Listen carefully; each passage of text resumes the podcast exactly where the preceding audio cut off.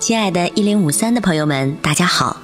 《小王子》曾是法国最著名的书，也是全世界最令人喜爱的书，现在仍然是。尽管这本法国人写的童话于一九四三年在美国首次出版，而法国人却只愿意记得它的法国出版日——一九四六年四月。二零零六年四月，法国人高调地为他过了六十岁大寿。他们用法语向全球宣布，小王子刚满六十周岁。那就让我们尊重骄傲的法国人的意愿，再纪念一次小王子诞生六十周年吧。在我们一零五三的读书时间里，将会用中文和英文两种语言和大家分享《小王子》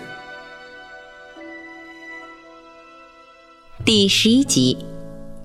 第二个星球上住着一位自大狂。哇哦！我要接受一位崇拜者的来访了。看到小王子走来，他大老远便欢呼起来。因为对自高自大的人来说，其他所有的人都是他们的崇拜者。早上好，你戴的帽子好奇怪啊！哈哈，这顶帽子是行礼用的。自大狂回答道：“当人们向我欢呼时。”我举起它来还礼，可惜从来就没有人从这里路过，是吗？小王子说，他听不懂这位自大狂在说什么。自大狂开始指点他：“你现在用一只手拍另一只手。”小王子鼓起掌来，自大狂举起帽子，得体的行了个礼。小王子心想。这比起访问那位国王倒是有意思多了。他再次开始拍起巴掌，自大狂则再次举起帽子还礼。这样练习五分钟之后，小王子对这种单调的把戏开始厌倦。应该怎么做才能使你的帽子掉下来？小王子问。可惜自大狂并没有听见。自高自大的人，除了溢美之词，什么也听不进去。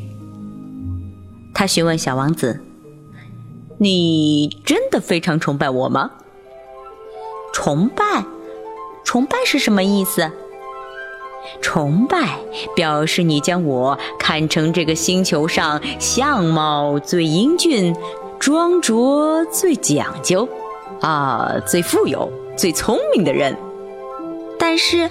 你的星球就你一个人啊！啊，这点我是知道的，但请你帮我个忙。即便如此，还是请你崇拜我。好吧，我崇拜你。小王子轻轻地耸耸肩。不过，是什么让你对受人崇拜如此着迷呢？于是，小王子离开了。大人们确实很古怪。他一边赶路，一边自言自语。